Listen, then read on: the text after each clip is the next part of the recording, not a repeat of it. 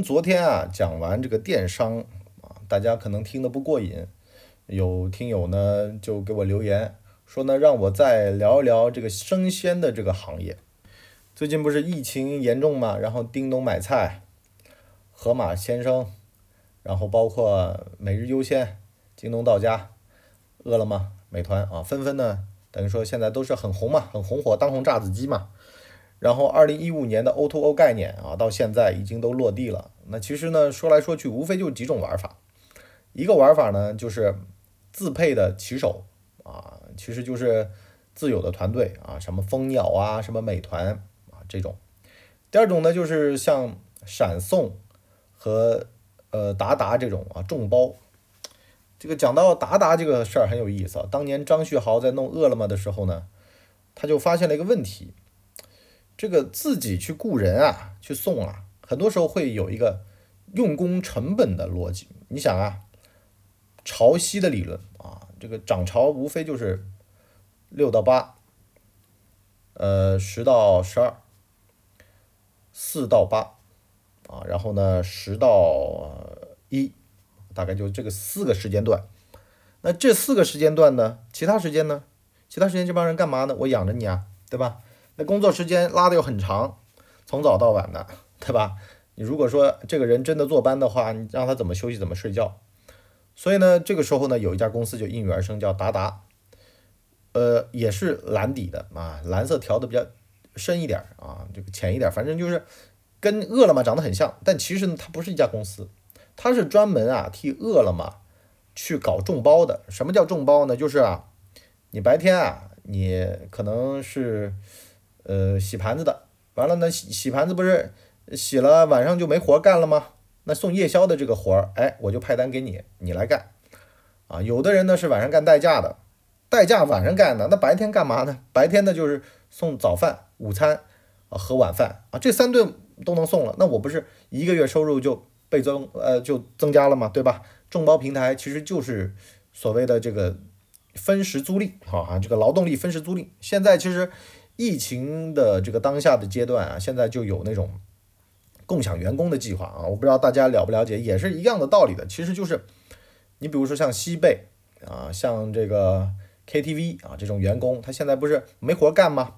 那么像饿了么、像美团啊、像这个美呃这个这个超市啊，我刚才说的盒马，他们呢现在是无工可用。啊，因为呢，很多人他都困在外地啊，一下来不了，被隔离啊。但人到杭州有的是要隔离十四天，如果疫区的话啊，而且呢，有的人他可能就在老家待着了，所以用工困难。现在不包括像义乌市政府都去雇人嘛，雇飞机、包飞机，把云贵川的这些劳动力把它运过来。那么像西贝的员工啊，很多他就没活干了，也没什么收入啊，或者说只能发个基本工资。啊，还有包括像我看到最惨的是什么呢？高速公路收费员，啊，当年多好的多体面的活儿，对吧？就坐在那儿，呃，然后一个月有福利啊，上万块钱，啊，又是国有企业，对吧？路桥公司的嘛，这种员工，多好的活儿啊！现在呢，沦落到只能收到基本工资，完事儿呢，呃，这几年随着国企的改革呀，它也是按绩效来的，这个真的是三十年河东，三十年河西，搞得这帮人呢，现在要去众包平台。完事儿了，给人家送外卖，而且还得盒马这种啊，他还得你以公司的名义去报名，私人他不接受报名啊，以公司的名义，就是说啊，这种人都是在用工市场上啊，就是认证过的，你别那种乱七八糟人谁都来，我还有培训的成本啊，做分拣员啊，做什么的。那么达达这个公司呢，他就打开了潘多拉的魔盒，为什么呢？本来啊，其实就是美团和饿了么在竞争。对吧？美团和饿了么，它就是，呃，也有两种骑手啊。但是呢，其实好多的活呀，他们可以垄断在手上。因为呢，最后一公里这个 O2O 的玩法呀，其实最核心的就是啊，我的运力在我手上。O2O 玩法和电商啊，其实不是一个东西啊。O2O 呢，有点像前置仓啊，你反正就把它理解成为啊，你去永辉买东西，你可以上。永辉的店里去买，你也可以下个单，让永辉呢通过众包平台叫达达的人给你送到家。价格呢都差不多，只不过说呢，一个是有购物体验，一个是没有购物体验，但省时间，仅此而已。那么当年的刘强东，他呢就发现了达达的这个厉害，他干了件什么事儿呢？他就去找这个达达的创始人啊，这个故事也很有意思啊。当年呢，这个沈南鹏啊就跑到这个快递公司去啊，叫什么人人快递的，他说你们要不要做这个众包？人人快递人说你谁呀？你有病啊，对吧？我们好好挣着钱，对吧？你没听过啊？你们什么红山没听过啊？我们只听过，对吧？那个红豆山啊，没听过红山啊，那没听过，不知道你谁啊？然后呢，沈南鹏一气之下呢，去麻省理工挖了个人，就麻省理工出身的啊，也是一个比较厉害的人物啊，叫他去做了个达达。做了达达之后呢，就被刘强东看上了。刘强东说，控股权我也不要。啊，你们可以独立上市啊！达达不是号称二零二零年要在纳斯达克上市吗？这样啊，反正呢，你这个公司我战略投资了啊，以后呢，我做京东到家，哎，你呢就是我专门用来呃做这个配送的这么一个公司啊，什么意思呢？就是你就并并进来了，但是呢，你还是可以独立运营的，它有点像京东之于京东物流啊，就是是一家快递公司，你呢是一个跑腿公司。你这个跑腿公司呢，是我旗下的啊，然后就这么一个关系，这么个关系呢，就打开了这个盒子了。为什么呢？当中呢，其实啊，京东当年还跟一号店打过仗，然后呢，一号店当年其实玩法是怎么样的呢？他把高端的东西都垄断在手上啊，他有那种很好的这个供应链系统，它把它吸收进来了。后来呢，呃，这个被沃尔玛买掉了，一号店就消失，这个对手消失了，但是呢，这套东西留下来了。而沃尔玛呢，它急于需求什么呢？急于需求这个众包物流啊，就给它打解决最后一公里送上门 O2O。那么达达又解决了这些超市的这个送货问题啊，你送到顾客家里面。那原来这些超市它只能找饿了么和美团啊，对吧？你在美团上下单的，那就是美团的骑手；在饿了么上下单的，就是饿了么的骑手。但是如果在我沃尔玛的 APP，比如说联华有联华精选哈，比如说。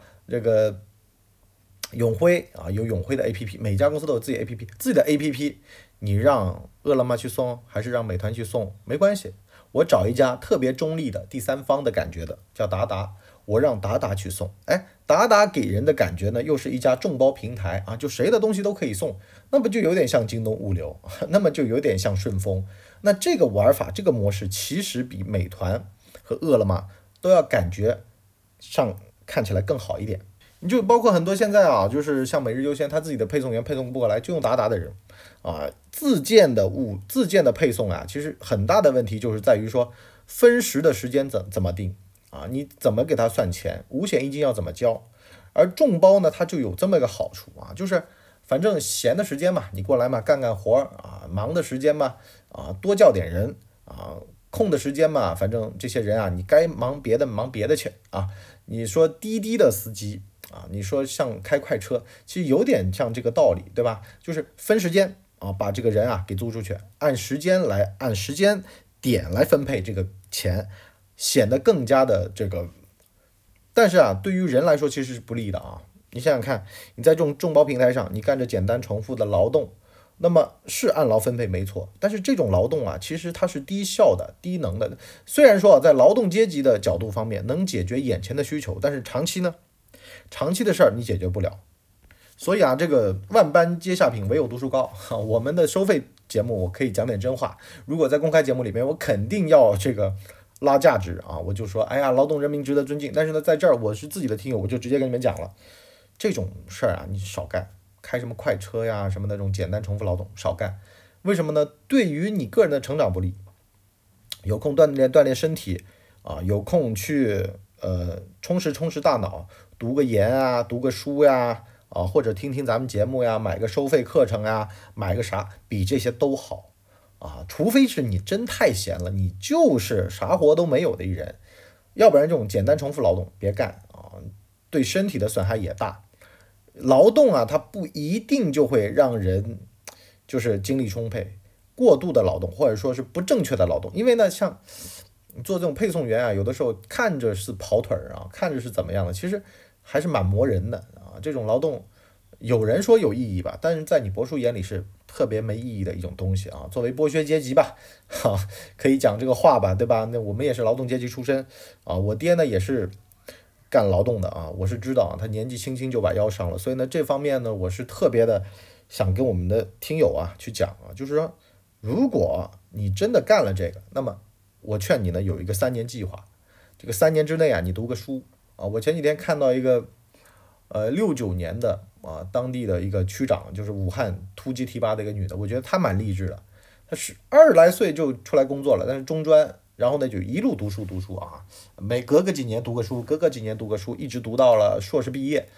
什么意思呢？就是说啊，人你就得不断的去把自己的这个阶层给拉高。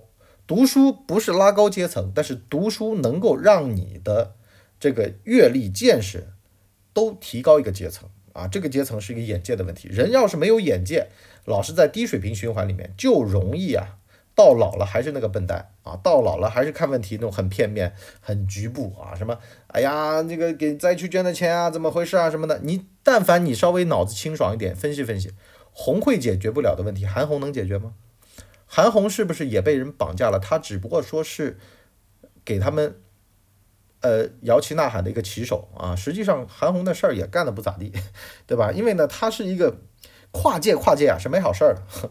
如果你没有深入的有控制力的话，跨界没好事儿。那么今天呢，我们就先聊到这儿哈，我多也不说了。那么今天我们这个话题就先到这里，我们下期再见，拜拜。